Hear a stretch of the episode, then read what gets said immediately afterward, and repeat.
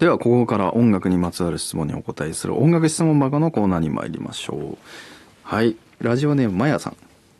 先日、大阪での反田さんのピアノコンサートに、えー、お邪魔しました。えー、一音一音キラキラって粒が立っているのに、えー、優しくてうっとり、えー、大満足の2時間でした。ありがとうございました。さて、コンサート中、ショパンのバラード1番の前に、椅子の高さを結構高くされたように見えました。曲ごとにどのように椅子の高さを調整されているのでしょうか。またピアノの椅子には複数タイプがあると思いますがどのタイプがお好みですか？よかったらぜひ教えてください。あのー、まああのこのショパンのバラードの1番の前に椅子を高くしたっていうのを多分それは一瞬の出来事でだから前の曲弾き終わって3番弾き終わって1番のこの弾く前に若干調整したのを僕も記憶してますけど高くしたところがもしかしたら目立っちゃったかもしれないですけどあの逆であれは油圧式でガスなのであの簡単に調節ができるんですけど上がりすぎちゃった。あの僕は本当はちょっと下に下げたかったんですけど上がりすぎちゃったからあの下げてでも下がりすぎちゃってもう一回上げて微調整をしてたっていうぐらいだったので高さを別にあの高くしたっていうわけではないんですけどまああの変える時というのは個人的にやっぱりいろいろ理由はあるんですけどリハーサルで、えー、やっぱりベストのポジションを見つけるわけなんですけどただ本番になるとまあもちろんタキシード着たりあのジャケット着たりするとやっぱこう動く幅っていうのがちょっとね狭まるんですよね。T シャツ1枚でリハーサルやってても本番はジャケット着たりして硬くなったりするしあと緊張からの筋肉のこう硬直だったりちょっと体がこわばってるなとかありますしあとこうお客さんが入って音の飛び方が変わるわけなのでそこでピアノの自分の音をよく聞くためとかあと反響してる音をよくちゃんと聞くために微調整はたたまにしたりします、うん、低くしたり。本当でも3ミリから、まあ、5ミリから5ミリぐらいの微調整ぐらいですかね。をしたりしますね。でタイプとしてはやっぱりこう今言った油圧式というかあの一時くるくるくるくる回す椅子って結構重かったりものによっては全然動かないっていうものもあったりするので最近は本当に流行ってるこうぼ、うん、ちょっとつまみをこう押すと奥に押すと下がって、えー、上がるとあの椅子を立つと上がるっていうような体重で動くようなその油圧式の椅子が一番まあうん、見ててもお客さんとしてもコロコロコロコロ回さなくていいなとも思うし僕としても奏者としても簡単に変えられるので、えー、すごく僕は好みですね。はい。でもすごいあれ高いんですよね。10万15万とかそういう気がするんですよね。はい、えー、続いてラジオネーム。エリーヌさん埼玉県川口市からのお便りです。反田さんこんにちは。いつも楽しくラジオを聴いています。反田さんはコンサートで生演奏を聞いたら印象が全然違ったということはありますか？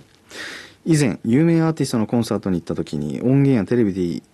抱いていたイメージと、えー、ステージの音が全く違っていて驚いたことがありました何度も CD で聴いた曲がまるで別の曲にのように聞こえました。音源だけでは分からなかったこと。例えば性格とかどんな音楽を目指していることとか。お客さんにどう聴いてほしいかまで胸にズドンと響いてきて。そのアーティストのイメージがまるっきり塗り替えられてしまいました。音源を100回聞くよりも1回生演奏で聞いた方がその人のことがよくわかるなと思う。目から鱗の出来事でした。反田さんコンサートを聞いてイメージが変わることはありますかと。そうですねもちろんあります。あのまあ、まず前提としてたった1回の演奏会だけで、まあ、僕はなるべく決めつけないようには心がけてはいます。それはやっぱりアーティストの体調の変化もあるし聞き手の、まあ、コンディションもあるし。でもまあそれでもあの音源と実際の演奏が全然違うっていうのはもうあると思います。で CD も CD でその時の、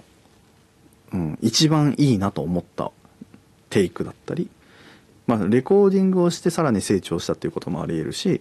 演奏活動を重ねている上で成長することもあるし新しい発見っていうのもあるからまあ、よくあることです正直。でただでもその作品云々とかじゃなくてその人の音色が違うなっていうのもこれもあるんですよね。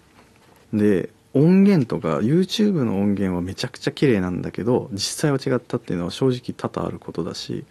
結局は電子音なんでまあどのコンクールもそうですけどまあやっぱりこういろいろ見られるような世の中になってこうそれでチャンスで知ってもらえる人もいれば、えー、いいこともたくさんあるしまあメリットはたくさんあると思うんですけどもでも審査員とかもそうだし参加者も全員その口それっていうのは僕も思うしやっぱりそのコンクールっていうのはそのホールで行われていることだからぶっちゃけ YouTube の音は美化されてたりするしむしろあの YouTube より生音の方が綺麗っていう人もざらにいるのでやっぱり自分の耳で生で聞いて確かめるっていうのが一番確信持って手っ取り早く分かることかなと思います。野球だってそうですさ。テレビで見ててちっちゃい箱で見ててるよりはね東京ドーム行ってこんなに大きいんだって言った方がすごいしね。はい。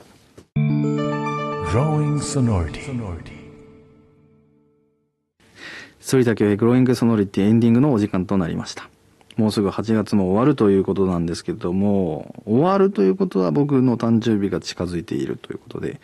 9月1日が私の誕生日でございまして、来週の放送で29歳の反田恭平という形でお送りするみたいですね。いやもうついに僕もね29歳になってあともう来年30歳になるっていうのはすごくやっぱね一つ位が上がるっていうのはちょっと感慨深いことだと思うのでちょっとまだ20代かみしめながらね送りたいなと思っております。そして今日お送りしました普通歌や音楽質問箱などコーナーへのメールは随時募集しております。メッセージを送る方法は2通り。メールはソリタアットマーク MBS1179.com sorita.mbs1179.com まで送ってください。番組公式インスタグラムの DM でも受け付けております。メッセージの中にコーナー名、番組で紹介する際のお名前も書いていただけると助かります。ここまでのお相手は添田清江でした。また来週お会いしましょう。さようなら。